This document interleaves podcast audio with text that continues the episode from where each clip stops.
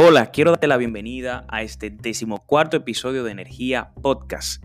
En el episodio de hoy, Energía y Duquesa, vamos a, estar vamos a estar conversando sobre la situación que está ocurriendo en el vertedero para ponernos un poco en contexto, ya que en la última semana se han registrado algunos incendios que han provocado una humareda y esta ha afectado a toda la población del Gran Santo Domingo. En el episodio de hoy vamos a estar haciendo un análisis de esta problemática y, estaremos abordando este tema desde la perspectiva de la generación de energía eléctrica para tratar de contestar las preguntas de si realmente se podría aprovechar este vertedero para la generación de energía eléctrica y qué tan beneficioso sería realmente esta actividad para nosotros. Si quieres saber más sobre este tema, quédate con nosotros en este decimocuarto episodio de Energía Podcast. Nos vemos en breve.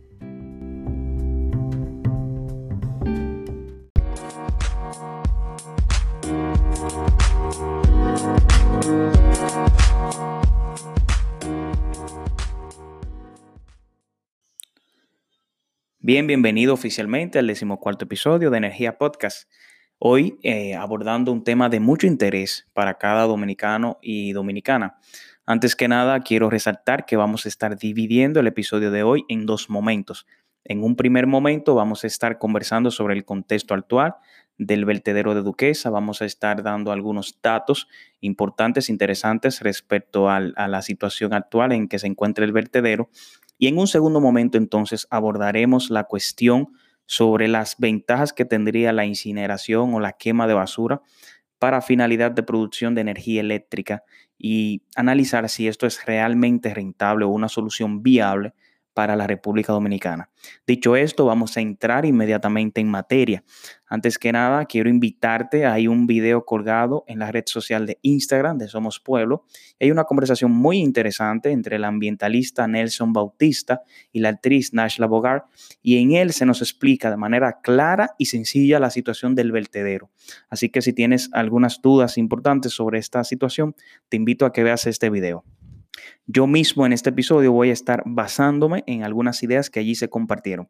Lo primero es que debes entender que el vertedero es simplemente el botadero de basura, como realmente le llamó el ambientalista Nelson Bautista en el video al que hice referencia, pues básicamente es un sitio donde se están llevando todos los residuos sólidos urbanos producidos por las distintas municipalidades del Gran Santo Domingo. De hecho, hay gran, un gran cúmulo de, basura allí y normalmente lo que se hace en un vertedero que está bien administrado, que está bien organizado, es que existen celdas o nichos donde se va sepultando la basura de manera organizada, lo cual no es lo que está sucediendo en el vertedero nuestro de Duquesa. También hay planes o está en agenda construir o hacer un cierre técnico para, para hacer el relleno sanitario del lugar, puesto que hay una diferencia entre simplemente tener el vertedero como tal o como existe y tener, y tener un relleno sanitario, pues el relleno sanitario implica una serie de procedimientos técnicos, una serie de tecnologías, de entre las que se incluye la impermeabilización del suelo para evitar que el líquido mardito o lixiviados, como como, realmente eh, su nombre técnico, pero también se le conoce como líquido maldito, pueda contaminar esencialmente el suelo y también las aguas subterráneas que pudiesen haber ahí y ríos aledaños. Esto realmente no existe en el vertedero nuestro de Duquesa, lo cual lo hace altamente tóxico y peligroso para el medio ambiente. Y la queja es que realmente se están produciendo incendios debido a la situación que se produce, pues Debido a la alta concentración de residuos orgánicos, se produce una alta concentración de gases de metano y producto de todo esto y con el calor se producen incendios involuntarios.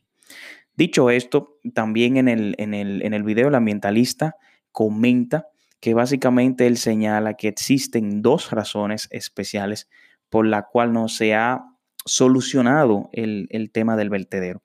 Y en la número uno sitúa la aprobación de la ley sectorial de residuos sólidos, pues es una ley que está todavía en el Congreso, que no ha sido aprobada y tiene ya bastante tiempo rondando. Él, señala que hace más de 13 años que la misma eh, se, encuentra en el Congreso, pero todavía no logra la, la aprobación. Perdón.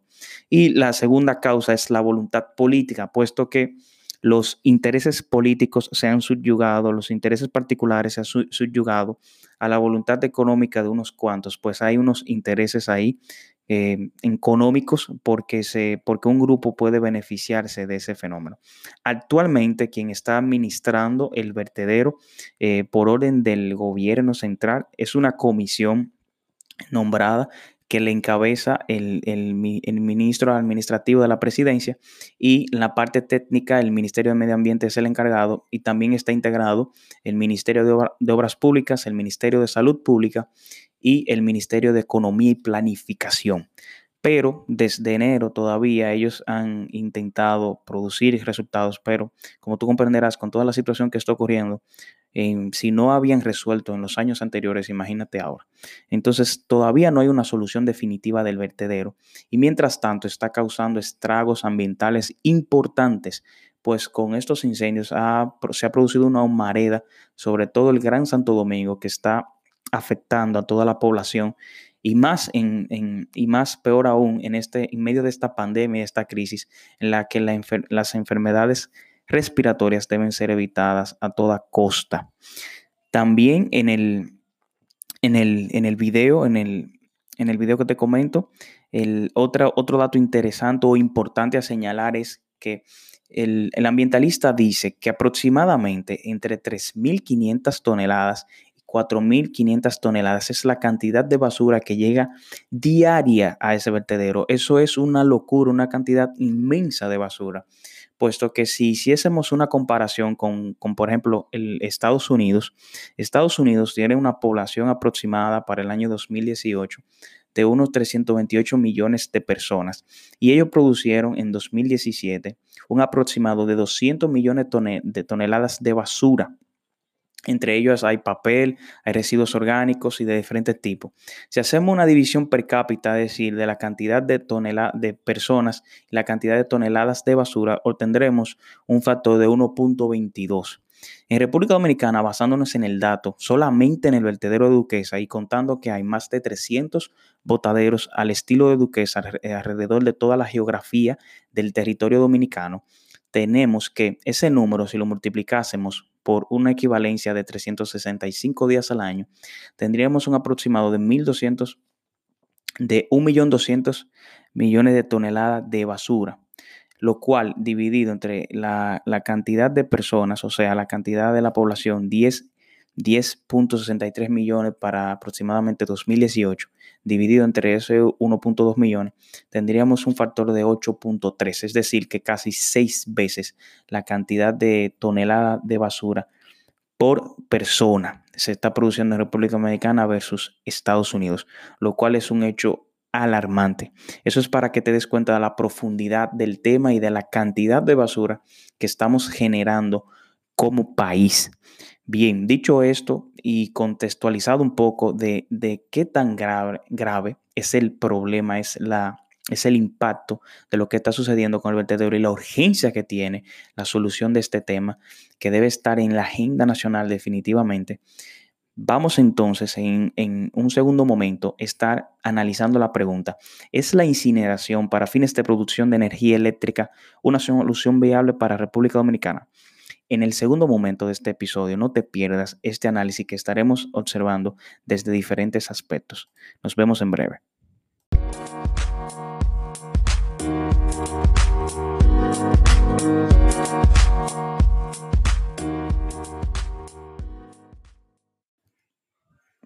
Y bien, como te comentaba, ya dicho y explicada la situación del vertedero de Duquesa, vamos entonces a entrar en materia de la solución, una de las soluciones que podrían plantearse para resolver esta problemática. Normalmente en otros países a nivel mundial existe una gran cantidad de incineradores y estos incineradores lo que hacen es que queman la basura eh, y eso es un proceso que se conoce como waste to energy, donde tú vas a crear esos incineradores y verter toda la basura allí para producir vapor de agua y generar energía eléctrica. Ahora bien, ¿Es esto un proceso viable, una solución viable para la República Dominicana? Bueno, la respuesta es sí y solo sí. Se produce primero un debido proceso que tiene que ver con una orientación hacia el reciclaje y el compostaje. Y yo te voy a explicar por qué razón es importante antes de pensar en cualquier escenario de generar energía eléctrica a partir de la basura, como se le conoce waste to energy a nivel mundial, es una práctica que se viene haciendo desde hace muchos años en diferentes partes del mundo. De hecho, hay países y economías como por ejemplo Japón que produce aproximadamente o que quema un 76% de sus residuos sólidos urbanos para producir energía eléctrica. Dentro de ese otro país también tenemos a Francia con un 35%, Alemania con un 27%, Escandinavia un 53%, eh, Reino Unido con un 36% y eh, el sur de Corea, por ejemplo, con un 24%. O sea que es una práctica que se viene utilizando en diferentes partes del mundo.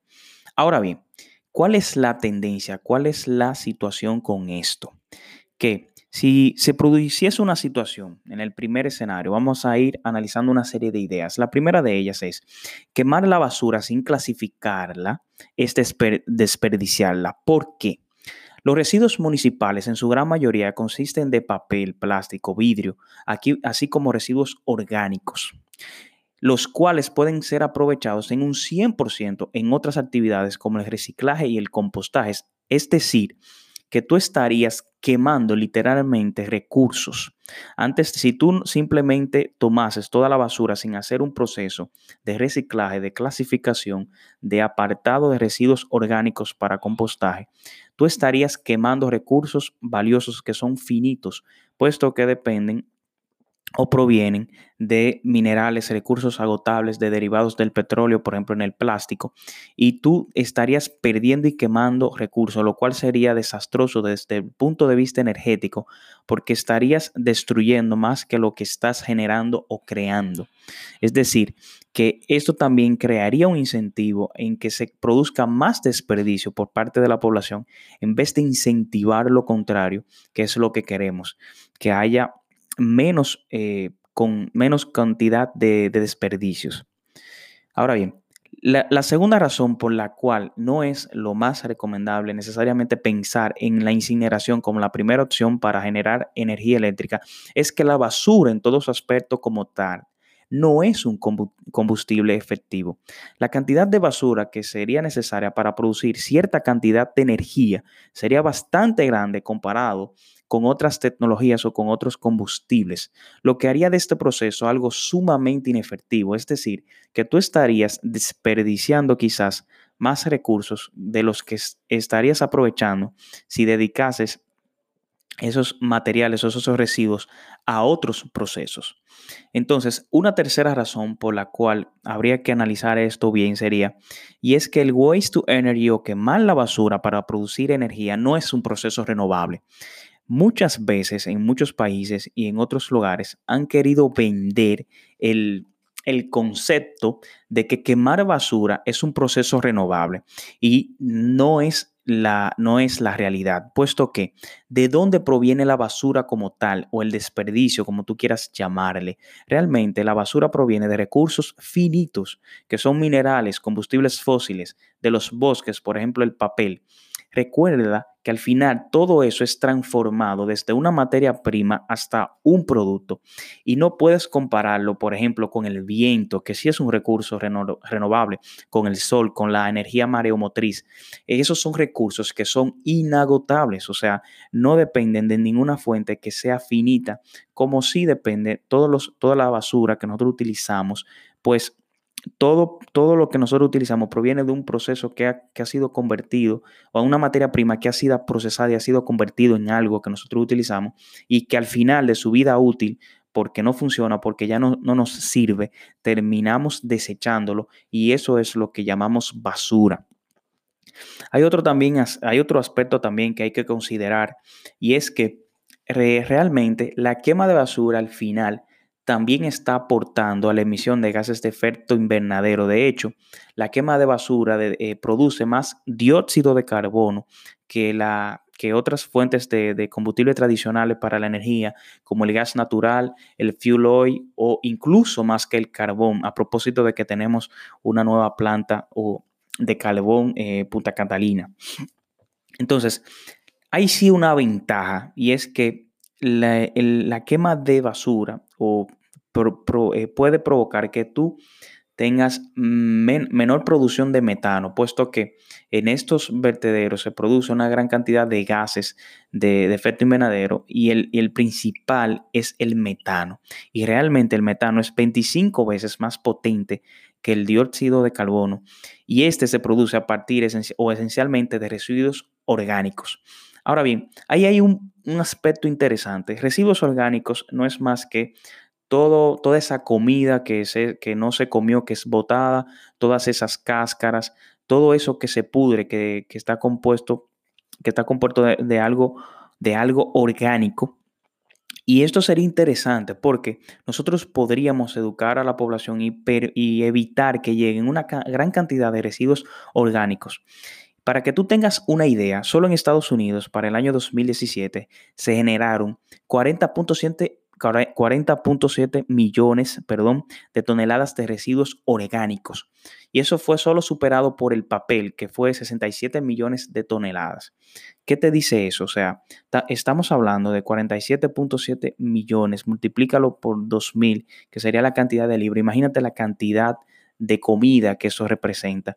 Y eso fue a parar a los distintos vertederos y rellenos sanitarios de los Estados Unidos. Se estima que si pudiésemos eh, poner fin al vertido de residuos orgánicos, podríamos producir un ahorro de 70 gigatoneladas de dióxido de carbono, eh, lo que equivaldría a un, a un 10% de la cantidad total que se quiere mantener eh, controlada para evitar un aumento de 2 grados de temperatura, de 2 grados centígrados, que la cantidad es 800 gigatoneladas. O sea que podríamos evitar solamente con con poner fin al vertido de residuos orgánicos en los distintos vertederos, podríamos evitar el 10% de esas emisiones. Imagínate tú la importancia que tiene este punto. Un quinto punto, ya te he mencionado que quemar la basura sin clasificarla es desperdiciarla. Te mencioné que la basura en todo su aspecto no es un combustible efectivo versus, otros combustibles que se utilizan para producir energía. Te mencioné también que quemar la basura para producir la energía no es un proceso renovable. No creas ese discurso cuando alguien quiera vendértelo. Y también te mencioné que la quema de basura produce una mayor cantidad de dióxido de carbono que la, quema de combustibles tradicionales que se utilizan en el sector de generación eléctrico, como el gas natural y el fuel oil número 6, e incluso más que el carbón. El quinto punto es que quemar la basura produce mucho menos oportunidades de empleo que la industria del reciclaje y el compostaje. Quiero ahí hacer una puntualización. Eh, entiende que el reciclaje no es más que el volver a tomar un producto que fue desechado como basura y procesarlo para que sea utilizado para otros fines. Eso eso es reciclaje, que no es lo mismo que reutilizar. Cuando tú hablas de reutilizar, es tú, por ejemplo, Coca-Cola, que para poner un ejemplo, que ellos recojan sus botellas de vidrio, las pasen por un proceso de higienización y puedan volver a, reutilizarla. Eso es reutilización, que no es lo mismo que reciclaje, porque en el reciclaje tú lo que haces es que eh, procesas ese, ese residuo para volver a utilizarlo con quizás con el mismo fin o con otro fin distinto. Y el compostaje es tomar los residuos orgánicos para producir abono natural. A eso se refiere el compostaje. Entonces, vamos a hacer un análisis de la relación de las cantidades potenciales de puestos de trabajo a generarse de la quema de basura versus eh, diferentes alternativas que, irían antes que la quema de basura. Por ejemplo, la, mientras que la, incineración de basura o la quema o enterrar basura produce un, trabajo, la equivalencia es que de cada un trabajo producido por, por ese proceso, se producen cuatro trabajos para el proceso del compostaje. O sea, una relación de uno a cuatro. En el caso del reciclaje, eh, mientras que se produce un trabajo para el proceso de reciclaje, se, se pudiesen producir la cantidad de 10 trabajos, es decir, que la relación ahí aumenta, incluso es mayor, relación de 1 a 10. Y para el caso de, los procesos de reutilización, la cantidad aumenta abismalmente de un puesto de trabajo a un promedio de 75 a 250 puestos de trabajo. Imagínate tú que el dinamismo económico que tú puedes producir con estas actividades de reciclaje, compostaje y reutilización. Porque acuérdate que en el proceso de reutilización es tomar esos, esos elementos y volver a utilizarlos. O sea que la cantidad de cosas que se pueden hacer es bien importante. Otra razón y la última y una de las más importantes es que hay que analizar que la tendencia a nivel mundial es inclinarse a los programas de, ser, de zero waste o basura cero. Es decir, la tendencia que se está dando en Europa y en otros países, en Estados Unidos, es que las personas reduzcan eh, al mínimo la cantidad de, vamos a decir, de consumo que están haciendo y la cantidad de residuos que están produciendo. En cierta parte del mundo, de hecho, hay una sobrecapacidad de estas plantas de incineración. Es decir, ha habido una inversión y, promoción de la, política de basura cero tan fuerte en, países como Alemania, Holanda, Reino Unido, Suiza, Dinamarca, España, que ellos tienen que importar basura desde otras partes del mundo. Y tú me dirás, ¿para qué ellos quieren importar basura desde otras partes del mundo? Pues esencialmente porque en algún momento, como se hicieron esas construcciones de esos incineradores para producción de energía eléctrica, es probable que se hayan hecho bajo contratos. Es decir, que, ese incinerador tenga un contrato, tenga un acuerdo de entregar cierta cantidad de energía a algún usuario, a la red de energía eléctrica, y mientras ese contrato no se venza, ese incinerador tiene que entregar ese, ese equivalente de energía, porque fue algo, es algo que se programa, es algo que se que se toma en consideración en la programación a largo plazo de la agenda eléctrica de un país, entonces esos países han tenido una reducción tan significativa en su cantidad de residuos que entonces tienen que importar para poder seguir incinerando. Fíjate tú cómo es la tendencia a nivel mundial. O sea que lo primero que nos, nos debemos enfocar en República Dominicana es en la separación, en la colección, en el reciclaje, en todas esas políticas, en, prevenir y en fortalecer esa capacidad que nosotros tenemos y realmente enfocarnos en lograr un proceso de educación de la población para crear o movernos hacia lo que se llama la verdadera economía circular. Es decir, que un producto pueda desde un punto iniciar y dar una, dar una vuelta y volver a agotar otro ciclo de manera continua y no que se pierda simplemente o simplemente quede enterrado por ahí o simplemente sea quemado. Entonces, es, realmente esas son las seis razones en las cuales podemos analizar que realmente quemar basura eh, o incinerar basura, eh, eh, en el caso del vertedero Duquesa y los demás vertederos que tenemos en nuestro país, no sería el primer paso más inteligente de cara a enfrentar esta problemática. El primer paso y lo más inteligente es enfocar o promover una economía de una economía circular o un concepto de basura cero. Y realmente hay una oportunidad enorme en este país, pues como te mencioné en la primera parte de la explicación, eh, la cantidad de basura que se está produciendo es absurda en relación con otras economías que son mucho más desarrolladas que la nuestra. Y esto es por la pobre legislación o el pobre marco jurídico que existe en ese sentido. Espero que te haya quedado claro de por qué es más beneficioso pensar en, el tema del reciclaje y en el tema del compostaje, en el tema de la reutilización de los recursos, en vez de pensar en la incineración para generación de energía eléctrica. Y espero, haber, eh, con, espero haberte convencido, como lo estoy yo, de que realmente la solución, aunque me, encantaría poder aprovechar eh, la basura como energía eléctrica, lo cual es posible y se hace en otras partes del mundo, del mundo pero no es lo más recomendable o lo más eficiente desde el punto de vista medioambiental, social y económico. Por lo tanto, espero que, te quede tan claro como yo lo tengo, como yo lo tengo ahora.